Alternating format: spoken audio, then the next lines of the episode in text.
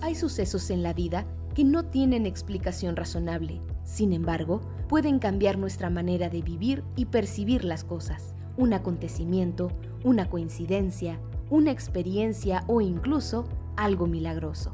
Las cosas buenas y malas siempre tienen un qué y un para qué. Escucha este podcast donde hablaremos de diosidencias, eventos irrazonables que no tienen lógica.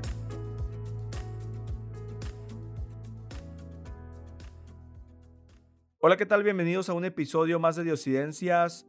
Hoy tenemos un invitado. Él es originario de Nicaragua. Actualmente está estudiando su especialidad o su maestría en Michigan y al mismo tiempo, de manera remota, está estudiando literatura hebrea en Israel. Él es Bosco Vanega.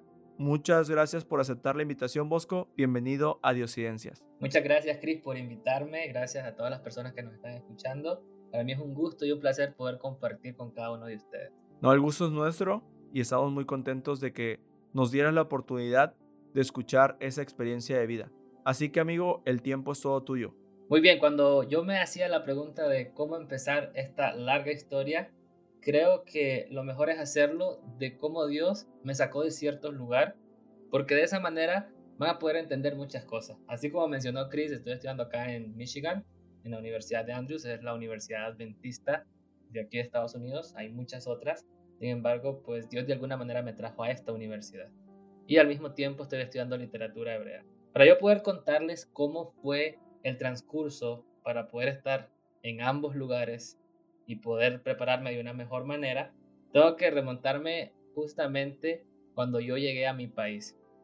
Tal vez algunos de ustedes han visto las noticias y han visto posiblemente la situación política de Nicaragua. No pienso hablarles de política. Sin embargo, dentro de todo lo que se fue dando en Nicaragua, recibí un llamado para poder trabajar como pastor en la misión noroccidental de Nicaragua y así poderme hacer cargo de algunas iglesias. Estuve ahí un par de meses, sin embargo, la mayoría de mi familia está exiliada en diferentes lugares, en Costa Rica, en Europa, aquí en Estados Unidos. Y yo quería servir a mi iglesia, la iglesia adventista, y también quería servir a mi país.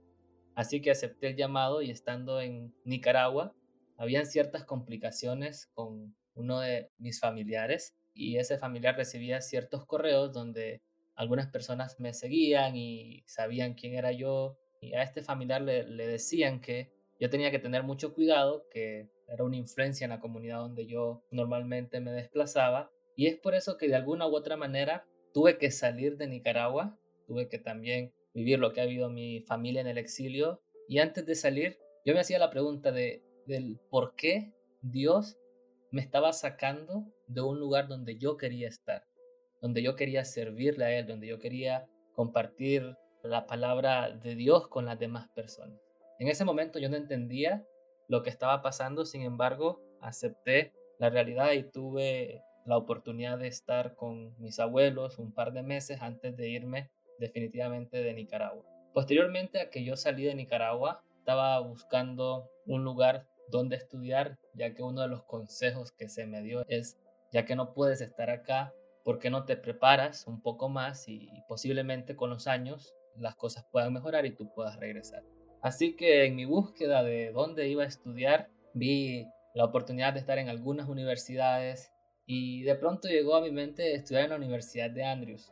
Una de las cosas que se me hacía muy difícil era el asunto económico, cómo yo iba a pagar la Universidad de Andrews. Con decirles que el salario de un año que yo recibía en Nicaragua no bastaba para pagar el primer semestre de la universidad. Así que poco a poco fui olvidando esa idea de estudiar en Andrews y empecé a buscar becas para yo poder inscribirme en ciertos lugares. Encontré una en el Instituto Hebraico de Israel y estaba muy emocionado. Inicié a estudiar allí, ese fue el primer lugar donde yo inicié. Cuando estuve justo cerca de Israel, hubo una variante del COVID porque justamente fue en el tiempo del COVID y ellos cerraron la frontera. Yo estaba en Europa y cuando ya tuve la oportunidad de de ir para allá. Ellos cerraron la frontera y también me volví a frustrar nuevamente con Dios, porque yo decía, la beca es un poco difícil de conseguir, ya estoy aquí y tú me cierras literalmente las puertas. Este dato es muy importante porque más adelante yo voy a, a ver el por qué algunas puertas se me cerraron para yo tener la oportunidad de prepararme de una mejor manera. Es por eso que un poco frustrado acepté lo que el instituto me dijo, mira, no puedes entrar acá, sin embargo, puedes recibir tus clases en línea. Yo soy una persona que, le encanta recibir clases en personas, así que lo del COVID me afectó un poco, ya que a la misma vez me distraigo muy fácilmente, así que lo mío es estar en clase en persona.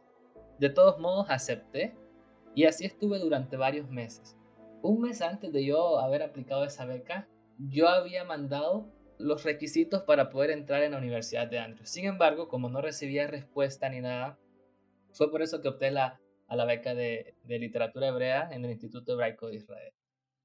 No me daba cuenta lo que Dios estaba haciendo porque precisamente 10 meses después, esa universidad donde yo pensé que no iba a ser una realidad, me mandó un correo diciendo que ellos me habían aceptado la aplicación y que yo era bienvenido a estudiar en la Universidad de Andrews. Cuando yo recibí ese correo, yo pude ver uno de los primeros milagros que Dios hizo en mi vida y posiblemente o tal vez paradójicamente o irónicamente, Dios me cerró una puerta en cierto lugar para poder aprovechar el estudio en ambos lugares. Es por eso que cuando yo veo un poco atrás y, y, veo que en Israel se me cerraron las puertas, es porque Dios quería que yo estudiara en línea para que al mismo tiempo, 10 meses después, lo que yo no miraba, yo pudiese ver que Dios me había abierto la puerta en este lugar. Cuando yo entré a la Universidad de Andrews, yo hablé con el Instituto de Israel y yo dije que si podía hacer una pausa por mientras hacía mi maestría acá en Andrews y ellos me dijeron que no, que si yo hacía la pausa, yo iba a perder la ayuda que tenía. Es por eso que opté en estudiar en los dos lugares al mismo tiempo. Pero el transcurso para llegar a Andrews, en ese momento recuerden que estaba en Europa, fue también otro de los milagros que Dios hizo. Recuerden también que yo no podía regresar a Nicaragua. Así que yo estaba en Europa, estaba donde mis familiares que están exiliados allá en cierta parte de Europa. Cuando yo recibo la noticia, yo regreso a Centroamérica, pero yo estoy en Panamá. Cuando yo estoy en Panamá, me hacía la pregunta, ¿será prudente ir a Nicaragua a la embajada porque necesitaba una visa de estudiante para poder venir acá a Estados Unidos? ¿O será que posiblemente pueda ser que la pueda obtener en otro lugar? Las personas, al menos cuando yo hablaba con la universidad acá en Michigan, me decían que yo tenía que ir a mi consulado y tenía que ir a mi país para poder obtener la visa de estudiante. Eso me atemorizó un poco porque yo dije, es muy difícil para mí regresar a mi país y no sé qué es lo que voy a hacer. Cuando yo recibí mis estudios de licenciatura, lo hice en la Universidad de Costa Rica, en Alajuela. Yo en dos años anterior a que yo llegué a Nicaragua, yo era residente, estudiante en Costa Rica. Algo que pasó durante el COVID y fue para mí un milagro de Dios y cómo Dios pudo abrir las puertas de una manera increíble. Fue cuando yo iba de Panamá hacia Costa Rica, precisamente cuando yo estaba con el oficial de migración y yo le muestro mi pasaporte, él me dice, pero tú eres todavía residente de Costa Rica.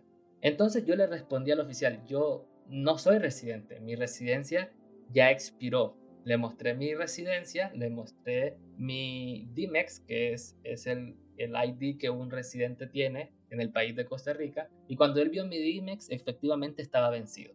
Sin embargo, él me dice, sí, yo sé que está vencido, pero hoy, precisamente hoy, dice él, cuando yo estaba viajando hacia Costa Rica, hoy salió una ley que por motivos del COVID, todas las residencias vencidas en los años anteriores todavía siguen vigentes. Es por eso que tú puedes entrar, tú no necesitas entrar como turista, tú puedes entrar acá como residente.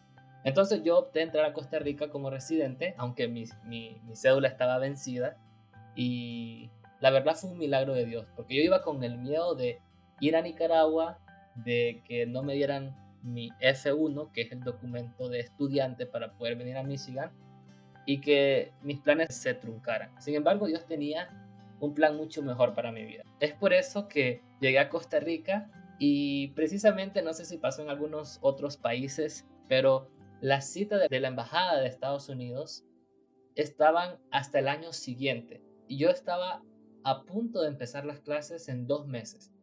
Entonces lo que yo hice fue, bueno, voy a mandar un correo. Muchas personas me dijeron, si tú mandas correos, los de la embajada no contestan. Yo mandé un correo explicando mi situación, que ya había sido aceptado en la Universidad de Michigan y que necesitaba hacer mi trámite, que era ciudadano nicaragüense, sin embargo tenía el DIMEX con la prórroga que el gobierno había dado justamente por la situación del COVID. Yo sé que todo esto que les estoy contando parece de película, parece increíble, pero es la realidad que pasó en mi vida. Un día martes yo mandé ese correo, el día miércoles la embajada me contestó diciéndome que yo necesitaba esa entrevista pronto y no pasaron ni dos semanas cuando yo estaba siendo entrevistado por el cónsul de la embajada de Estados Unidos para poder recibir mi visa. Otro de los milagros que Dios hizo fue que yo llevaba todos los documentos que la embajada me pedía y precisamente cuando llegué, muchas otras personas me dijeron, te van a pedir tu dinero, te van a pedir tus cuentas bancarias, te van a pedir esto, te van a pedir lo otro.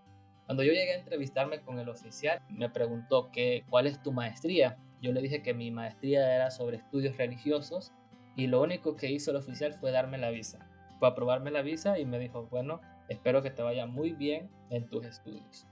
Yo no lo podía creer, tomé mi pasaporte y empecé luego el viaje hacia Michigan. No empecé tan rápido como pensé porque el dinero que había ahorrado se había ido todo en los prerequisitos, en los trámites. Muchas personas me apoyaron también, mi familia me apoyó y cuando yo llegué a Estados Unidos, yo llegué con nada de dinero en mi, en mi bolsa. Es más, yo tenía la universidad pagada, tenía pagado mi depósito que uno hace cuando uno es un estudiante internacional, tenía pagado mi seguro, pero no tenía dónde vivir. Cuando yo llegué a Estados Unidos, yo llegué donde una familia en la cual me había recibido en el año 2018 como misionero en Alabama. Cuando estuve allí, yo les expliqué el caso y ellos me dijeron, tú puedes quedarte todo el tiempo que tú quieras aquí. Así que llegué, quise trabajar un poco, pero se me hacía difícil, ya estaba recibiendo clases en línea y uno de los miembros de iglesia tenía un viaje para traer a su hijo y precisamente en ese viaje él iba a pasar por San Luis, Missouri. En San Luis se dio la reunión que hace la Conferencia General de los Adventistas. Esta reunión se hace cada cinco años. Precisamente se canceló en el 2020 por el COVID y se hizo en el 2022. Así que yo le pregunté a esta persona que si podía darme un ride para que podía si podía darme un aventón y si me dejaba en San Luis. En San Luis iba a estar más cerca de Michigan. Anteriormente a este viaje había estado en varios lugares en Estados Unidos, pero nunca había ido ni a Chicago ni a Michigan. Y cuando yo llegué a San Luis, precisamente fui a la mesa de información y una señora apareció y dijo, mira, necesitamos a alguien que hable francés y español para que pueda traducir a las personas que están teniendo dificultades y allí yo dije, bueno, yo podría ayudarles con eso. Y ellos entonces me tomaron en ese momento, me preguntaron, ¿tú eres estudiante de Andrews? Yo les dije que sí. Y precisamente estuve una semana allí y exactamente el dinero que pagó la conferencia general por, por la ayuda que se brindó al estar esa semana allí fue el dinero exacto que yo tenía que pagar en mi primera renta más el depósito. Además, esa semana cuando yo salí de casa en Alabama no sabía ni siquiera esa noche dónde iba a dormir. Esa semana dormí en un hotel. La misma conferencia pagó para que yo pudiese descansar y también tuve toda esa semana comida. Viniendo a la universidad tenía el lugar donde yo iba a estar y pude pagar precisamente con el dinero que se me dio en esa semana que trabajé justamente allí en esa actividad que se da cada cinco años. Muchas cosas pasaron y a veces yo no entendía la conferencia se canceló en el 2020, la frontera de Israel se cerró por COVID, por una de las variantes del COVID. Yo llegando a Costa Rica y precisamente llegando a Costa Rica se aprueba esa ley que es una prórroga para los residentes que tenían su residencia vencida y todas esas cosas me hacen pensar solamente que hay un Dios grande. Y es por eso que desde ese momento que llegué acá, después de todo lo que se dio en la conferencia, hasta ahora yo puedo decir que Dios no me ha defraudado y he pasado por tantas historias y precisamente quise retomar estas historias que son muy relevantes para mí y poder compartirlas con cada uno de ustedes. Esta ha sido mi diosidencia. hasta ahora. Bastante interesante todas las, las aventuras que te ha tocado vivir. Digo, realmente muchas de ellas no fueron escogidas por ti, sino por ese ser superior, ¿no? Que acomoda toda la perfección. Yo siempre digo que Dios no juega al azar, Él mueve cada pieza y cada cosa a la perfección, aunque nosotros como seres humanos no lo vamos a entender y vamos a querer siempre el camino que ya tenemos pensado, pero tenemos que recordar que sus caminos son mejores que los caminos que nosotros quisiéramos tomar. Me da gusto, me da gusto que en este momento tú te encuentres reconociendo que esas coincidencias que han pasado en tu vida para poder estar estudiando y para poder estar realizando los proyectos en los que estás en ese momento no son cosa del azar o casualidades, sino más bien hay alguien que te está preparando y que está acomodando todo para ese futuro y para que quizá tú seas una pieza clave para alguien más o para muchas personas más. Yo creo que todos tenemos un propósito que cumplir y la ayuda que tú recibes es que ya Dios está preparando la ayuda para alguien más en ese futuro. No sabemos, vamos a voltear a ver dentro de un mes, un año, cinco años y tú vas a decir, ok, tuve que salir de Nicaragua, tuve que pasar todo esto por esto otro, ¿no? Entonces, esas son las maravillas y, y hasta se nos pone la piel chinita, ¿no? No sé si a ti, pero yo al escuchar tu historia decía, wow, ¿cómo es que a veces sentimos que estamos solos o que nos ha abandonado nuestro Dios, pero no, Él está trabajando en silencio y luego te va a decir, tranquilo, que yo ya tengo todo preparado. Y ya cuando llegan las cosas decimos, gracias, gracias porque no fue lo que yo quería en ese momento, sino más bien lo que tú tenías planeado para mí. Muchas gracias y no sé si para ir cerrando quisieras compartirnos alguna frase, algún mensaje o algo que recordemos con tu capítulo. Yo quiero compartirles así en un minuto cómo Dios fue bueno. Como les mencioné, no, no había regresado a Nicaragua. Sin embargo, de hecho, uno, algunos familiares intentaron ir a Nicaragua y no los dejaron entrar. Sin embargo, en diciembre y el mes pasado, de hecho, por algunas emergencias que se dio en la familia, tuve que ir a Nicaragua con un poco de miedo. Pude entrar a Nicaragua. Pude ver a mi abuelito y a mi hermana y eso me hizo feliz. Yo quiero dejarlos con un versículo que es el versículo de mi vida, está grabado en mi corazón, y es el Salmo número 37, versículo 25. Y dice de la siguiente manera, Joven fui y he envejecido, mas no he visto justo desamparado, ni su descendencia que mendigue pan. Muchísimas gracias, muy buen tu versículo y creo que va muy, muy acorde a lo que te ha tocado vivir y a lo que tu familia le ha tocado vivir lamentablemente, pero debemos confiar, debemos confiar que quizá estar en ese lugar y era muy poquito a la luz que ustedes siguen compartir como familia. Muchísimas gracias y espero que no sea la, última vez que nos acompañes en este podcast. Espero escuchar más historias y más diosidencias tuyas, así como de tus amigos, e igual le puedes compartir. A ti que nos escuchas, yo quisiera invitarte a seguir el podcast en las redes sociales. Siempre estamos compartiendo historias interesantes. Estamos como diosidencias.podcast. Y el podcast, cada episodio lo puedes escuchar en las redes o en las plataformas que más te gusten como Spotify, Apple Podcast, Google Podcast, Amazon Music. No olvides calificarnos, no olvides compartirlos y no olvides contestar las preguntas que a veces ponemos en cada capítulo. Eso nos ayuda a poder interactuar y saber cómo lo estamos haciendo. Muchas gracias Bosco, no queda más que despedirnos y agradecerte por compartir el tiempo y esa historia. Gracias Chris por la invitación. No, a ti amigo por aceptarla. Un abrazo y hasta la próxima. Bye. Chao, chao. La vida está llena de milagros, casualidades, de coincidencias y de eventualidades que están al control de un ser superior.